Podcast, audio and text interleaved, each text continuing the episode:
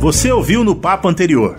E aquele pessoal do Sul que chegou, o governo dando um apoio muito grande financeiro, porque interessava o, geo, o geopolítico, ocupar a Amazônia, não importava que preço. O, o governo precisa trabalhar a imagem do país lá fora, publicitariamente, marketing, precisa trabalhar, tanto na América do Norte quanto na Europa. Mas a grande opressão, a grande oposição vem da Europa mas o Brasil é, não se resolverá a questão ambiental mundial. Não se resolverá a questão de alimentação mundial se não, se não incluir o Brasil inclusivamente. Separar não resolve, é fria. Isso aqui é muito grande, gente.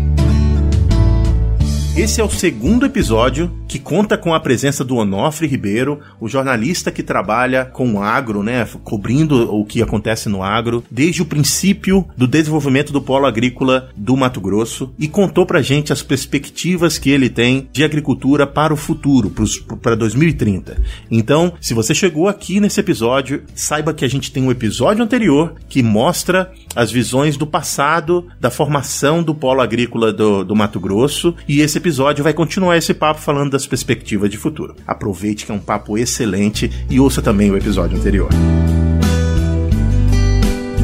Então vamos falar desses 10 anos. Vamos. Você me deu uma boa deixa. uh, eu queria falar um pouco sobre uh, as condições atuais da agricultura nessa região e das nossas visões, especialmente da visão do Onofre, uh, do que, que vai levar a gente para o desenvolvimento que a gente gostaria de ter e, e qual o cenário né, que a gente tá, que a gente tem ao redor desse, desse, desses pensamentos todos. para fazer isso, eu queria fazer novamente uma reflexão sobre o passado, lembrando do CBT que você falou no início da conversa. E aí eu queria te perguntar, o que, que é o CBT hoje na, dentro da agricultura? Ou, ou, em outras palavras, qual é a tecnologia que a gente pensa que ela é boa hoje, mas que ela vai sumir, que ela vai ser substituída por algo muito mais eficiente ao longo do tempo? Como é que você vê esse cenário? Olha, eu vi a, a, o, o, Renan, lembra bem? Tinha, eu não, não sei como é que chama aquele, aquele trator que tem as rodas muito altas e que jogava veneno. Ah, o, o gafanhoto. O gafanhoto. O... É, o gafanhoto, né? Hoje o drone o faz isso. Né? Hoje o drone faz isso e faz seletivamente. Aqui ele jogava direto na plantação toda, custava uma fortuna. O, o, os defensivos subiram 700% nesse ano, ano passado para cá. Então, o, o, satélite, olha onde é que cabe o CBT nisso. O satélite determina exatamente o nível, onde é que está a, a imagem, mostra onde é que está infestado de uma praga, onde é que a, a plantação está precisando do adubo X é, escaneia o solo, né? escaneia a plantação. Solta um drone, vai lá e, e pulveriza seletivamente aquelas áreas ou aduba seletivamente. E agora você imagina com o tempo do CBT, ele fazia tudo. O CBT, uhum. ele não, uhum. a produtividade, a rentabilidade era lamentável, porque ele andava 5 km por hora, né?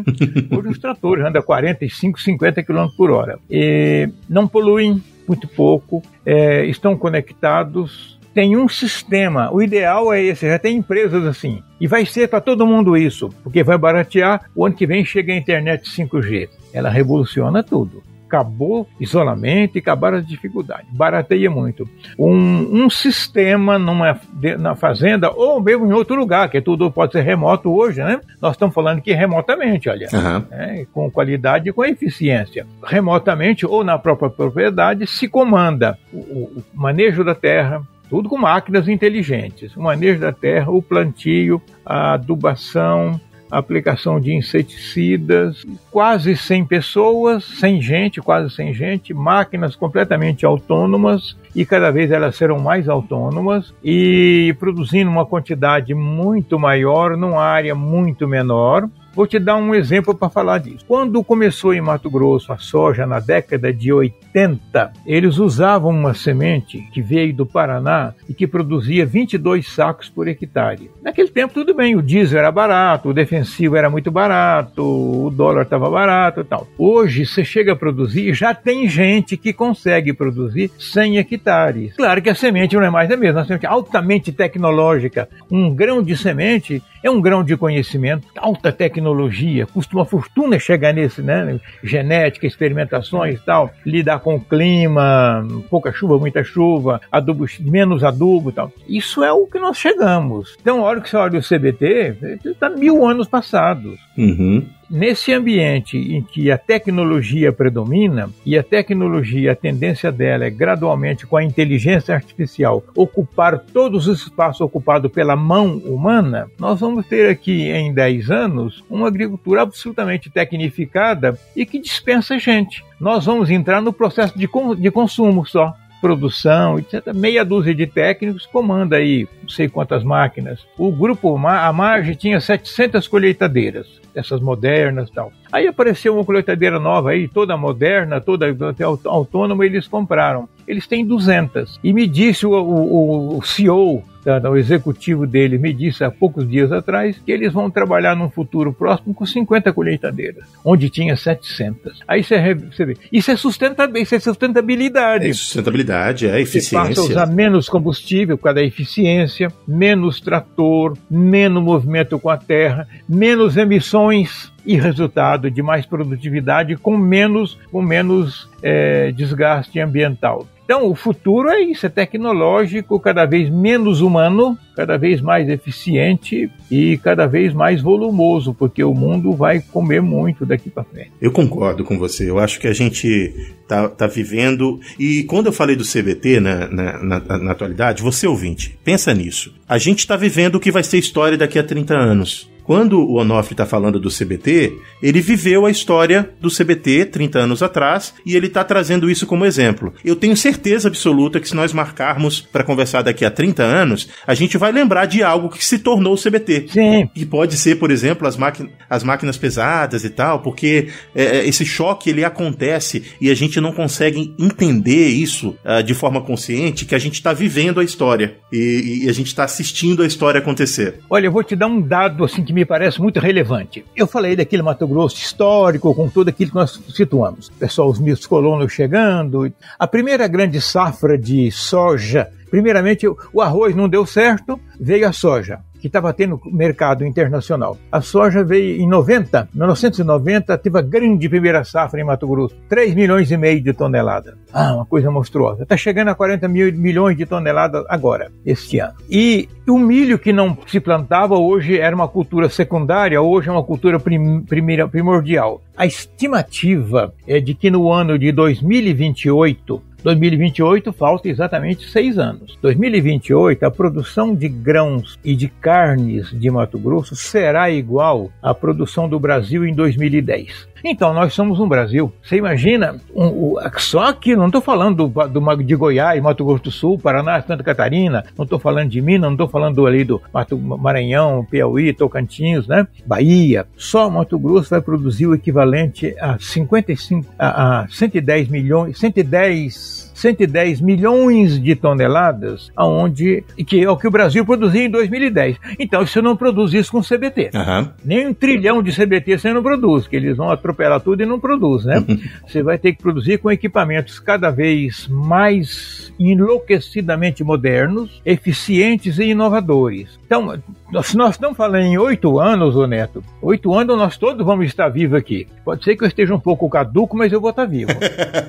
mas a, a, é que oito anos é amanhã, nós vamos estar vendo o, é. o, o, só o Mato Grosso ser um Brasil. A hora que você soma o que os outros estados produzem, você ultrapassa os Estados Unidos largamente, ultrapassa, pronto, você ultrapassou os Estados Unidos, você ultrapassou o primeiro país produtor mundial do mundo, né? Essa é a principal. Uhum. Então, você vê que isso aí, o Renan, resolve a questão ambiental, porque vai se produzir com alta tecnologia e quem está comprando essa produção precisa dela para comer, porque não, ou produz tecnologia ou produz comida. Cada um faz a sua, o mundo está cada vez mais se especializando. Então, o futuro que eu vejo é esse, esse preconceito some aí, a eficiência, a inovação e a tecnologia garantirão que só Mato Grosso, não estou falando do resto, só Mato Grosso será o mesmo que o Brasil em 2010. Pô, 2010 está com 11 anos atrás, é ontem. E era um fenômeno o Brasil produzir aquilo que produzia naquele tempo. Aí você vê, você falou em 2040, vamos botar mais 11 anos aí, 12 anos depois de 2028. Quanto mais teremos agregado em termos de.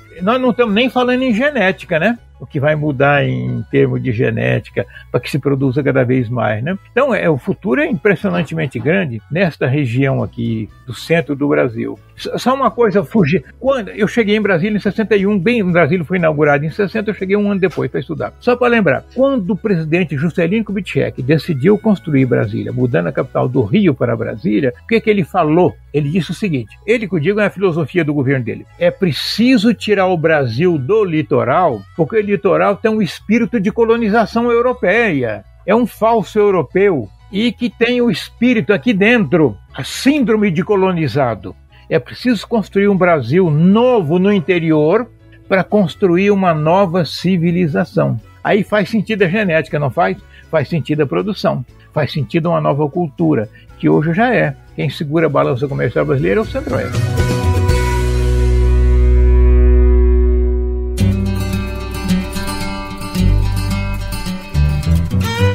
Papo Agro, o seu podcast sobre o agronegócio.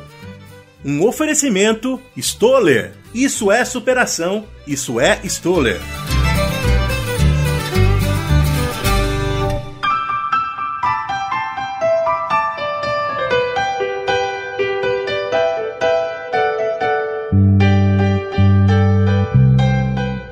Onofre, você comentou essa questão, é, por exemplo, hoje o principal parceiro comercial né, de, de commodity é a China. Na sua visão, a China continua sendo nosso parceiro comercial e, e aí você tocou essa questão ambiental, eu fiquei pensando, é, a China está preocupada com essa questão ambiental igual a Europa, a, a Índia, né, um crescimento também muito grande. Você é, acha que esse laço Brasil-China né, tem aí futuro aí para os próximos 20, 30 anos né, nessa produção de alimento? Qual é a sua visão nessa questão? econômica, assim? Olha, a minha visão é um pouco doida.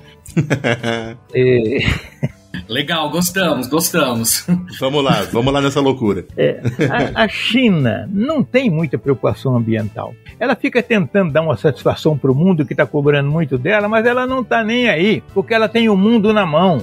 Os Estados Unidos, a Europa, lá pela, pelo começo do, do, do século, desse século agora, a China ofereceu para as grandes indústrias irem para lá com mão de obra custo baratíssimo, sem impostos, e desde que transferissem tecnologia. Agora, ela já dominou as tecnologias, desenvolveu muito além, como fez o Japão na década de 70, depois da Segunda Guerra. Copiou tudo da Europa e dos Estados Unidos e virou o Japão. E fez melhor. Uma máquina desse tamanho ficou assim na mão do japonês. Os chineses estão fazendo a mesma coisa. Eles vão eles têm o mundo na mão, já têm o mundo na mão e terão mais e mais, ou cada vez mais, o mundo na mão. Então, eles vão estão se lixando para a questão ambiental.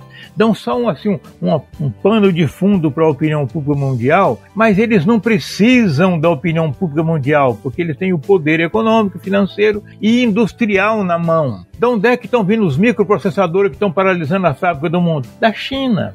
Então, eles vão comprar comida do Brasil sempre, sempre, sempre, e cada vez mais. E aí é onde entra a parte louca que eu falei. Eles vão mandar aqui para o Brasil um absurdo de investimentos para que se produza a industrialização, a verticalização da, dos alimentos aqui. Em vez de você transportar um navio graneleiro de soja, você vai transportar tudo já hiperindustrializado, com química fina, com ração pronta. Aliás, na verdade, até o boi pronto. Até o boi vai pronto já, industrializado. Esse boi que hoje eles pegam farelo de soja para engordar boi lá, não é isso? Engordar frango engordar é, é, porco, suíno. Vão fazer tudo isso aqui. Porque eles vão se voltar para a tecnologia, não tem tempo para mexer com comida. Mas eles financiarão aqui grandes investimentos, não só ele, como Estados Unidos, como europeus, como árabes, vão investir muito dinheiro aqui nas fontes de produção e vão transportar o produto com valor altíssimo agregado, muito mais barato o frete, porque o produto é caro. É, é irracional transportar um navio de, de, de, soja, não é? De soja bruta, é irracional. É irracional. transportar é. 10 mil quilômetros. Com dúvida. a crise da navegação que está o mundo. Uhum. O mundo está com problema. Tá aí o Porto de Nova York, Porto de São Francisco. Problema, problema de fila de navio, falta containers. Então, a tendência é toda a industrialização agroalimentar vir para o coração do Brasil para essa região nossa aqui. Muito legal. E aí nós teremos uma terceira onda, que é a onda da migração mundial. Novo DNA, né? Aham. Uhum. Nós não temos que parar de pensar nesse mundinho Brasil. As fronteiras físicas. Muito fechado, né? É muito, é verdade. As fronteiras físicas deixam de ter importância. Uhum. Nós seremos aqui, digamos assim, um grande complexo de produção de alimentos, de grande, de grande transformação de alimentos em, em alimentos é, industrializados, processados, é um grande polo econômico financiando tudo isso. Não vai ser os banquinhos daqui, nem o banquinho,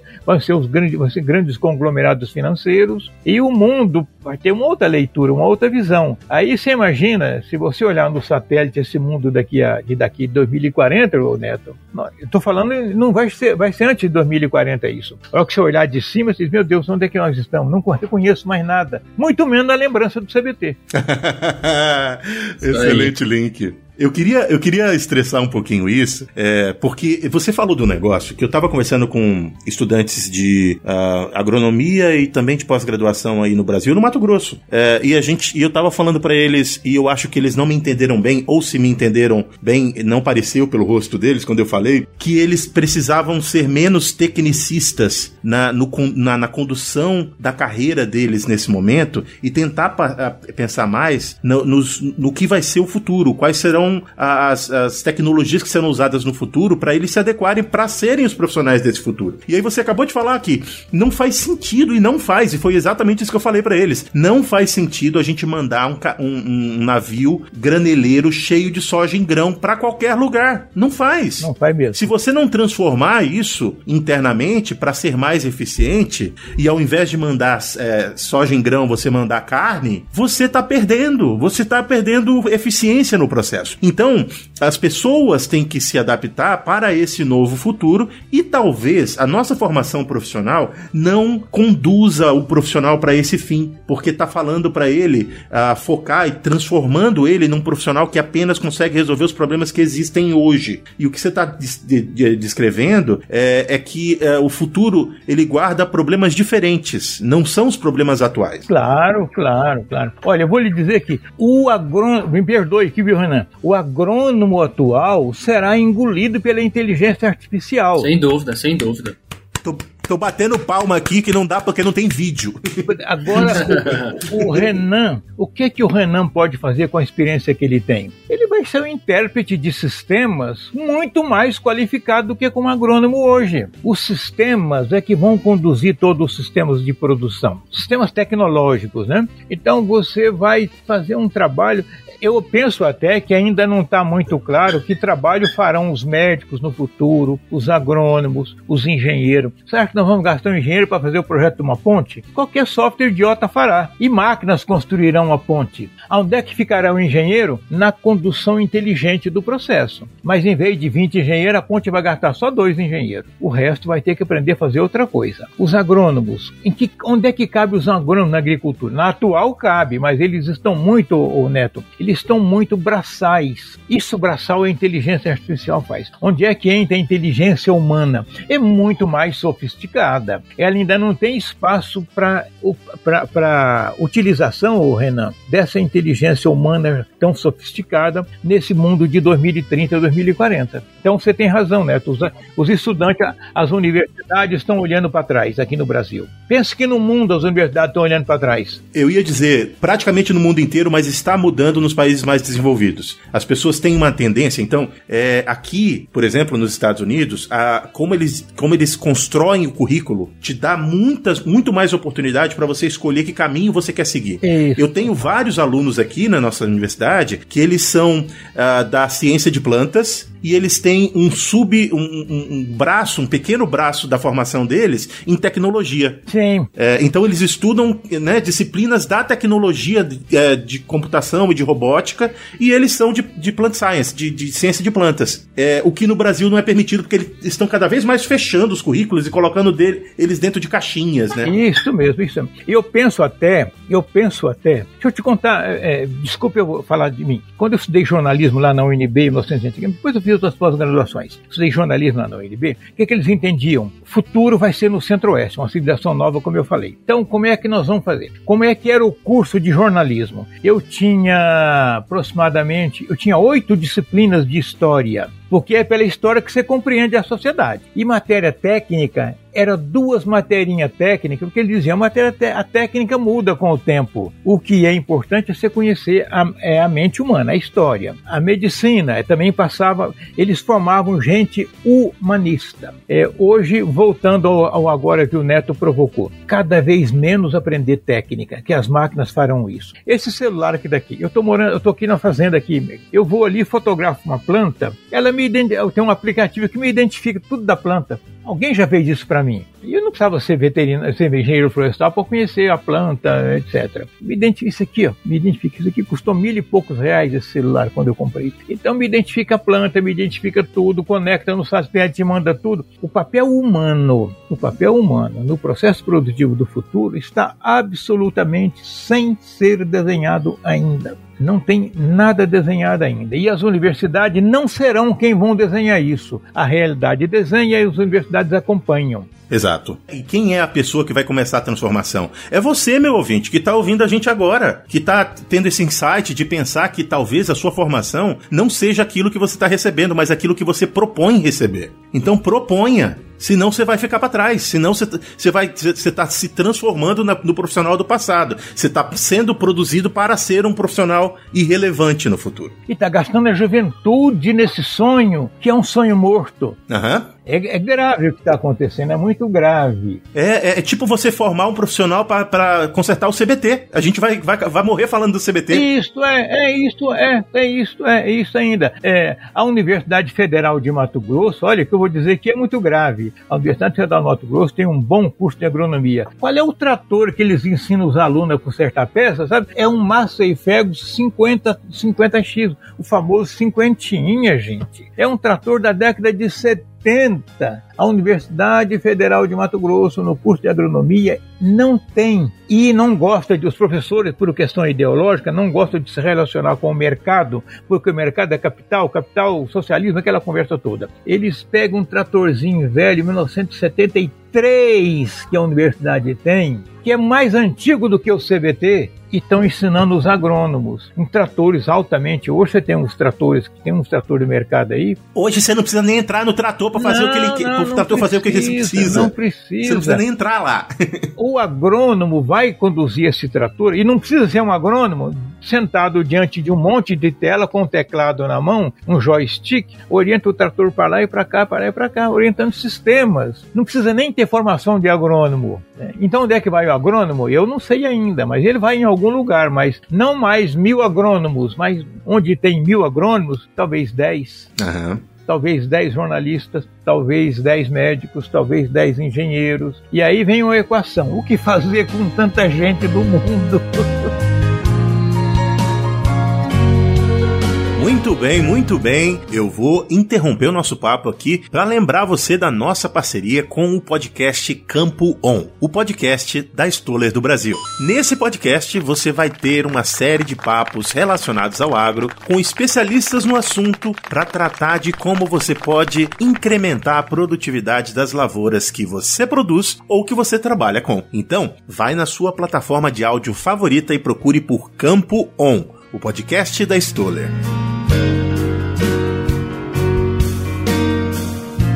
Assim, uma, uma, visão que eu tenho é, é, é, é, nessa linha mesmo, né? O que, o que a gente percebe, que, assim, eu, sou, eu também sou professor universitário, né? Então eu dou aulas, né? A gente tem um, uma grade muito engessada. Muito. Né? Então o MEC fica lá, ó, em cima do, do, do cangote da, da universidade, falando, ó, você tem que ensinar isso, isso, isso e isso. Então, assim, o nosso currículo tá a, acadêmico está muito ultrapassado. E assim, e o, o, que é o grande problema? A gente não pode sair, né? Nós, assim, eu, eu falando né, na visão como professor, a gente não pode mudar porque tá, tá, tá dentro do nosso currículo. Agora, o que, que a gente tem que pensar, né? Os alunos que estão aí, as pessoas que estão nos ouvindo, tem que pensar fora da casinha. Uhum. Né? Tem que pensar realmente fora da casinha. O que eu vejo a função do agrônomo, ele, ele não vai ser aquele agrônomo de campo. Ele é um cara que precisa trabalhar com dados. Ele vai ser um cara que trabalha com inteligência artificial, é, é pegando aquele monte de informação, porque, por exemplo, tem um, um pulverizador da Jack, é, autopropilina. Ele coleta a temperatura do ar, umidade, velocidade do vento, é um monte de informação, deposição, gerando mapas, informações a cada segundo. É um monte de informação. Quem processa isso? Hoje não tem um profissional. Não tem um profissional que faz, que faz o link entre informação data, né, big data, né, e, e, e, campo, né, esse link.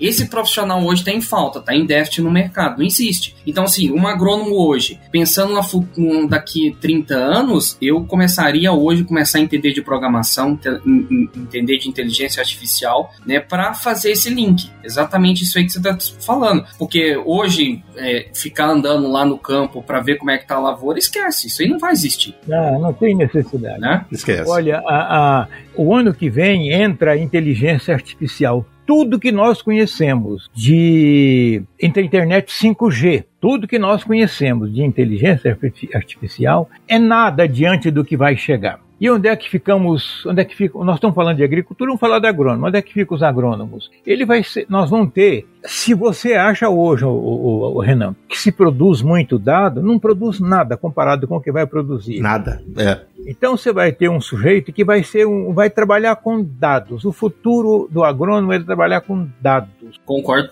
plenamente, plenamente sofisticadíssima, para fazer projeções sofisticadíssimas, o planejamento as máquinas farão. Você vai cuidar daquela parte muito sutil e delicada que a máquina não, ainda não faz. Coisas mais do espírito do que do corpo. É, o ajuste fino vai ser né, o material de trabalho dessas pessoas. E eu queria voltar para esse pensamento, porque, novamente, muito oportuno. Nossa, que conversa boa, não? Caramba, viu? Obrigado. É, vou ficar aqui o dia inteirinho. é, mas olha só, quando você pensa no futuro, eu acho que a gente tem duas realidades que onde cabem profissionais. O profissional que trabalha com a tecnologia ou com a manipulação de dados ou com a inteligência artificial no mundo conectado e o, o, o profissional que vai trabalhar para a tecnologia. E aí, esse profissional que vai trabalhar para a tecnologia pode ser esse técnico que, que ainda existe hoje, porque o robô, a inteligência artificial, vai pedir para essa pessoa ir lá para verificar uma questão específica, blá blá blá, e você vai ser muito focado nisso. É, mas quantos serão esses? Ou quantos serão os outros que vão manipular esses dados? É um negócio que é, a gente não consegue dizer agora o que, o que vai acontecer daqui a 10 anos, porque a gente nem sabe quais as ferramentas estão nesse momento sendo criadas para que isso se torne realidade. A gente vai ter um papo aqui no Papo Agro sobre robótica na agricultura daqui a algumas semanas, é, com um professor, professor brasileiro que trabalha aqui na universidade que eu trabalho, aqui nos Estados Unidos. E eu, eu, eu tô ansioso para conversar com ele sobre isso, exatamente porque eu quero saber o que está sendo produzido hoje e que porventura pode ser a ferramenta do futuro. Porque não tem coisa que nem existe que daqui a 10 anos vai ser fundamental. Olha, Olha, é, eu penso que em 10 anos, tudo que nós conhecemos não existirá mais, exceto nós. Esperamos que nós todos sejamos aqui. Há uma, te, há uma tese aí espiritualista que fala no transhumanismo, né? Que é, gera eficiência, bota um chip aqui que, que, tipo, que, que entra na sua programação pessoal e você vira um ser meio robô, meio humano, né? Tem os sentimentos humanos, mas tem a eficiência física do robô. Estão é, trabalhando nisso, quer dizer, então daqui a 10 anos nada do que nós conhecemos, exceto nós mesmos, vai estar tá valendo. Então é muito difícil você projetar o futuro, sim, né? o futuro real real que vai haver, porque nós não sabemos o que que isso pode desdobrar. Porque tudo, o mundo está se resumindo, Neto e Renan, em dados. E esses sistemas são coletores de dados e, trans, e trabalham e transformam, trabalham e projetam. E trabalham com bilhões, os, os Big Data, né? Bilhões de dados e produzem uma coisa mínima assim a partir do. Você acha que nós vamos estar produzindo semente em laboratório daqui a 10 anos? É evidente que não. O, as combinações genéticas serão feitas dentro dos computadores, porque eles terão tal memória, tal nível de sofisticação que farão a, a, a, todo o processamento e todo o pro, que a genética é complexíssima, né? São bilhões de genes que têm que ser trabalhados. O computador faz isso assim, ó. Então, onde é que fica? Aí dispensamos um monte de cientistas. Vão ficar num nível mais alto, meia dúzia só. Não precisamos de tanta gente mais. É muito delicado o mundo que vem aí, sabe? Mas a, a questão, Nofre, é que, sim, muitas das profissões, né, é, que daqui, a gente projetando aí daqui 10, 20 anos, ainda não existem. Então, assim, o... Verdade. É, é, essas profissões vão ser criadas, né? Então, assim, a gente fica no, no campo especulativo, né, do, do, que terá, mas muitas dessas profissões, muitas serão extintas, né? Então, assim, quanto mais braçal e mais repetitivo for o seu trabalho, pode ter certeza que alguma máquina vai fazer com uma eficiência muito Porque melhor. Eu entendo. Né? E talvez quanto mais humano, né, mais difícil. Então, por exemplo, saindo da agricultura, por exemplo, uma profissão igual psicóloga, psicologia, né? Uma máquina não vai substituir uma psicóloga, né? Mas ali, um, um trabalhador numa linha de montagem numa fábrica, provavelmente ele vai ser substituído. Então, muitas das profissões vão deixar de existir e muitas serão criadas. Mas, assim, eu, eu sou otimista ao ponto, por, por exemplo, a gente pegar a questão da Alemanha. A Alemanha né, tem um, nível tecnológico muito alto e não tem um desemprego tão alto. Né? Então, veja que tem um equilíbrio aí, né? Você tem é, empregos deixando de existir, você tem emprego sendo criado. Então, não é que a máquina né, vai trocar e vai, e vai, massa humana vai deixar de existir, não. A gente vai ter que evoluir, né? Trabalhar com dado, com programação, né? Tá antenado nisso aí e, e, e estudando, né? Minha visão, pô. Veja o, o, que, qual a sua posição aí, Onofre. A Alemanha só consegue ter isso que você falou porque o mundo compra produtos dela, que não produz os produtos. Enquanto houver comprador, a Alemanha produz isso. O dia que não houver mais comprador, a Alemanha para de produzir e entra no esquema. Sabe o que é, que é, sabe o que é o coração do futuro profissional? Trabalhar com dados. O psicólogo vai trabalhar com dados, não vai entrar nessa conversa. Senta naquela cadeia e fica perguntando quando você tinha cinco anos, que, que. Ele tem lá um banco de dados, de dados, e ele ele pega o banco de dados e olha, produz uma equação, joga no computador, o computador diz, olha, o Renan tem problema assim, por quê? Por isso, por isso, por isso. Tem dados, nós estamos falando de dados, os dados que estou falando não são só informações básicas, são, são informações subtrabalhar, uma trabalhada na outra, vai juntando tudo e vai juntando e vai refinando, refinando, refinando. As máquinas refinar, a inteligência artificial refinará tantas informações que o psicólogo vai perder o emprego. Cara, você falou um negócio, eu tô aqui morando aqui há cinco anos, e eu, claro, uso o sistema de saúde daqui, porque, né, por mais que seja muito caro, não dá para ir pro Brasil para cuidar de uma gripe. Cara, é assustador quando você entra no meu profile, no, no, no meu uh, perfil uh, de saúde, o quanto eles sabem sobre mim. As perguntinhas que a enfermeira faz quando você entra no, no hospital e todos uh, os exames que você faz e todos os resultados que eles monitoram seus, eles descrevem atualmente quem eu sou. Se você lê o meu, o, o meu perfil é, de saúde aqui dos Estados Unidos, que é compartilhado com qualquer é, sistema, né, qualquer mecanismo de saúde, então eu aprovo lá, não, você, é, você quer é, é, compartilhar? Pum! E todo mundo que é envolvido com, com saúde aqui nos Estados Unidos tem acesso ao meu perfil. Eles sabem tudo, meu amigo. Eles sabem quanto eu peso, eles sabem qual é a minha altura, eles sabem meu, meu sangue, meu tipo sanguíneo, eles sabem se eu tive doença, se eu não tive, que medicamento que eu tô usando, que medicamento que eu não tô. É um negócio impressionante. Isso é nada comparado ao que vai ser no futuro. Agora, você imagina que eles vão ter esse diagnóstico do seu fígado daqui a alguns anos. É, sim. Diagnóstico todo, todo o seu fígado estará mapeado desde a constituição molecular dele até as funções. Então, nós seremos, na verdade, nós não seremos pessoas, nós teremos um banco de dados ambulante que pensa e fala. E agora você imagina os produtos, tu, tudo vai ser dados. O mundo do futuro é mundo dos dados. A ficção científica no cinema já mostra isso. É, alguns determinados filmes, a gente não, não dá para pensar com a cabeça de agora o que está chegando para o futuro. É, a única nessa pandemia surgiu uma palavra que eu gosto muito, que já está ficando velha, que é a disruptura, né? Você tinha antes ruptura, agora veio a, que era o corte, agora veio a disruptura que é o corte em cima do corte. Já envelheceu o, o, a disruptura que nós vimos aí. Eu vou te contar uma historinha aqui rapidinha. Mineiro gosta de contar história. é, eu, eu, eu assisti uma palestra outro dia em que a pessoa disse o seguinte: o ano de 2020 foi tão modificador na, na na história, na vida das pessoas, por, pelas mudanças que provocou, né? Comportamento, trabalho, produção, economia, moeda tal.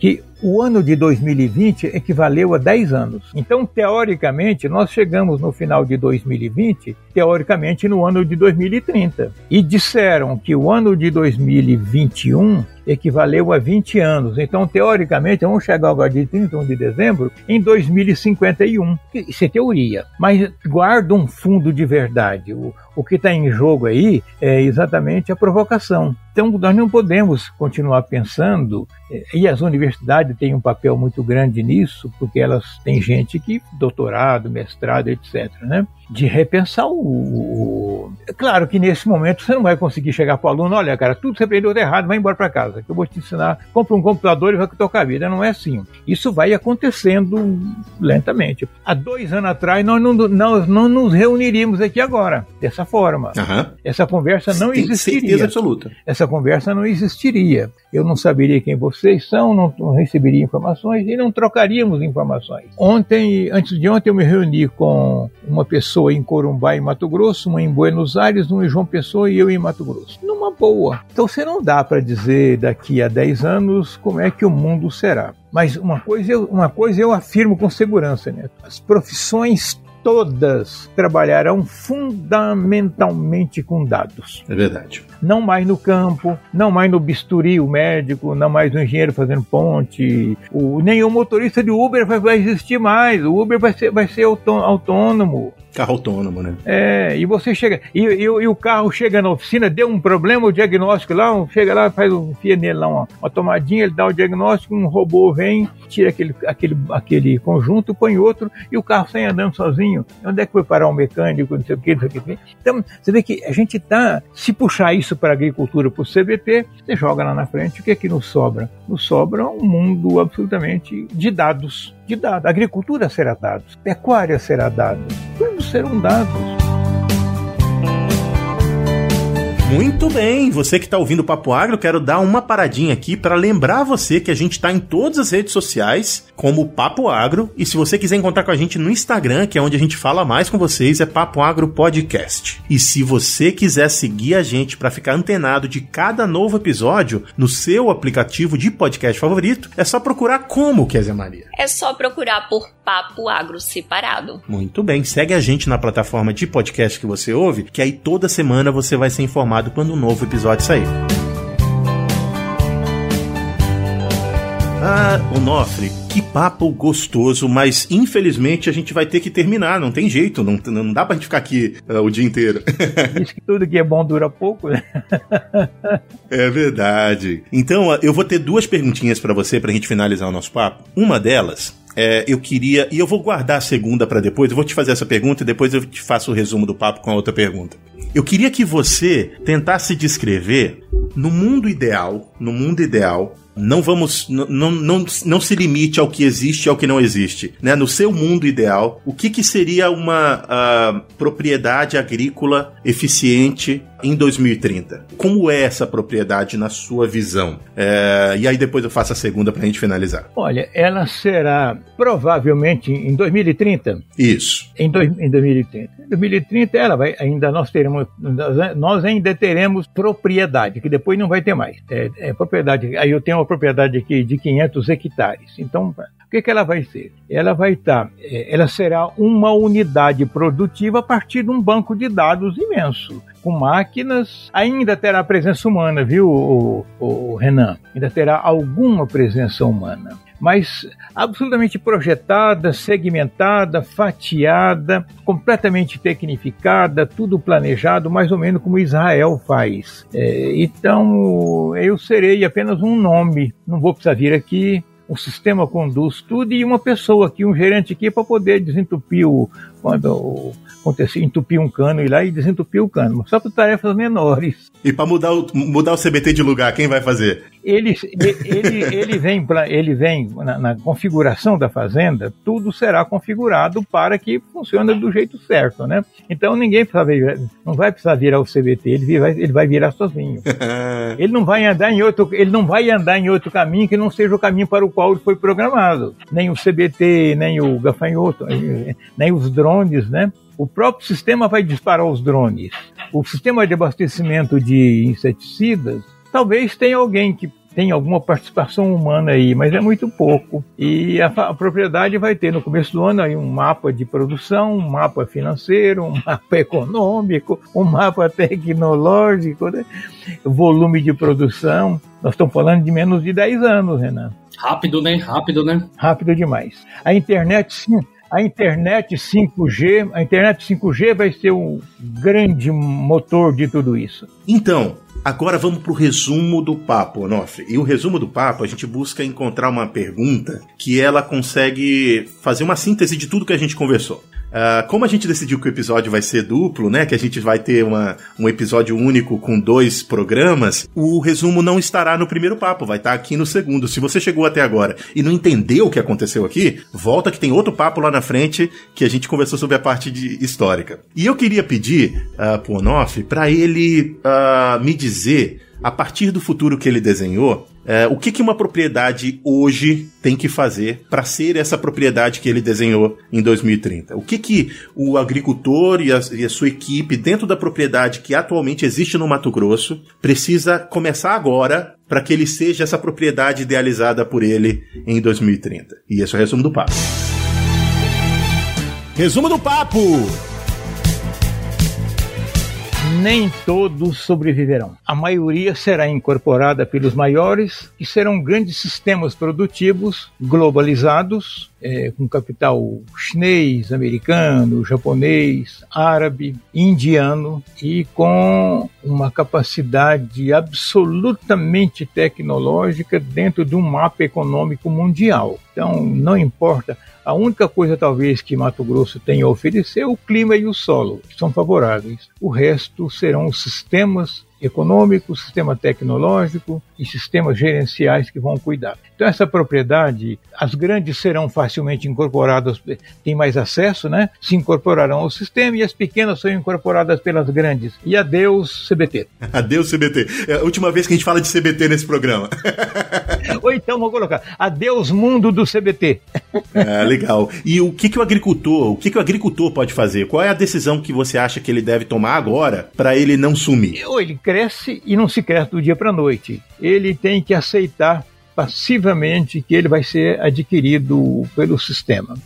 Vai ganhar dinheiro com isso, ele vai vender. Talvez ele fique ali como uma referência nessa linha nova da sustentabilidade human, humanista que o mundo está começando a entrar. Talvez ele seja uma marca. Olha, aqui era a fazenda do Onofre, aqui tem uma história. Mas do Onofre só tem um nome, assim, o resto é tudo novo, né? Então é só essa referência. Talvez ele fique com a referência, a, a produtividade e tudo mais não pertencerá a ele. Caramba, eu, eu queria, eu vou insistir ainda. E quem sabe, e, e os, os sucessores, esses, essas pessoas de, que hoje têm 25 anos, o que que, que que, eles podem fazer alguma coisa ou na sua visão eles também serão engolidos? Eles serão engolidos na propriedade, claro que abrirão, abrirão outras portas para ele, mas aí você está falando de um mundo novo de tecnologias que nós não sabemos. O Renan lembrou que profissões haverá no mundo ou o que fazer com esse dinheiro. Morar em Miami, talvez, mas enche o saco a vida inteira em Miami. Aí ele fica rodando no mundo. Rápido enche o é, saco. E ficando rodando no mundo. Fica um tempo em Dubai, fica um tempo em, em, em, Beijing, na China, fica um tempo em Abu Dhabi, fica um tempo no Cairo, fica um tempo em Copacabana, no Rio de Janeiro. Não sei, esse pessoal, eles estão meio que flutuando no ar ainda, esses descendentes. Mas não caberão dentro da propriedade. Tudo bem.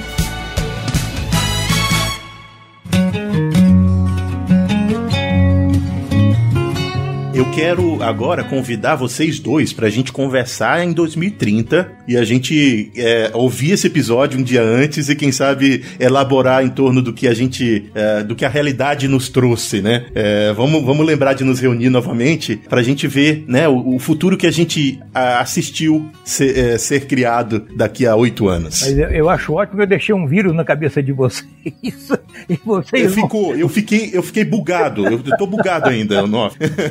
e vocês vão. Convite feito. Em, em, em 2030 eu vou estar com 85 anos, espero estar lúcido ainda, né? Mas se tiver, eu topo o convite.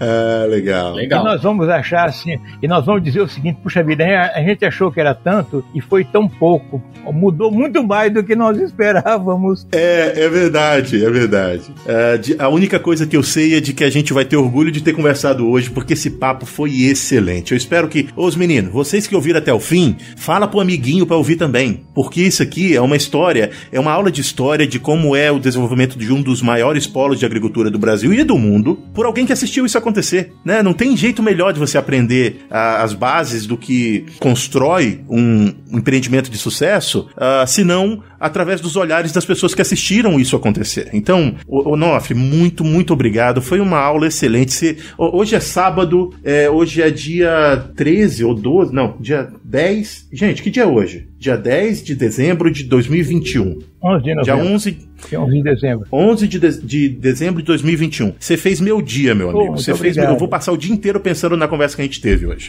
muito obrigado, viu? Obrigado a você. Foi um prazer muito grande, Renan. Um prazer, Neto. Suas ordens sempre. Eu que agradeço. Bom papo. Eu queria que você deixasse, se você tiver, né, deixasse seus contatos, se alguém quiser encontrar você ou conhecer o que você produz, como é que eles fazem para encontrar você? Quem quiser é, é, saber o que eu produzi nesses anos, está no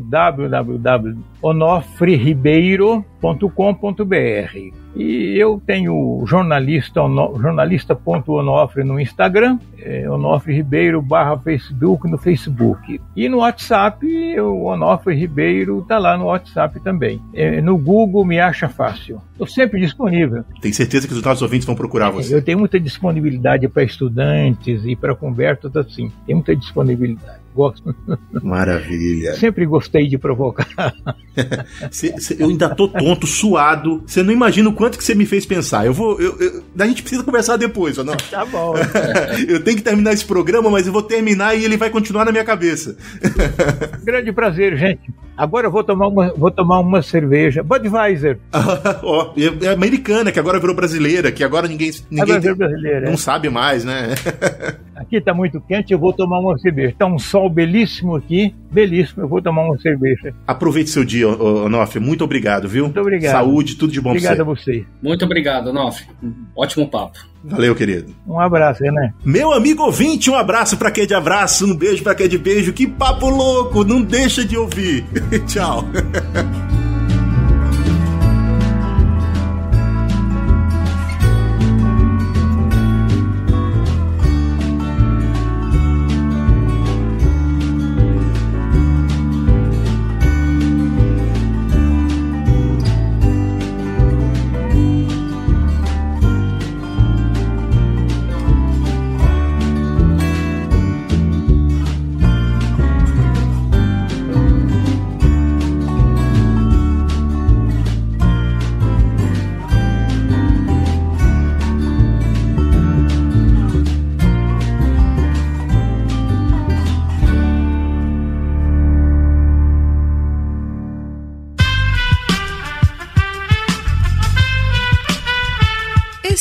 podcast foi editado por Aerolitos Edição Inteligente.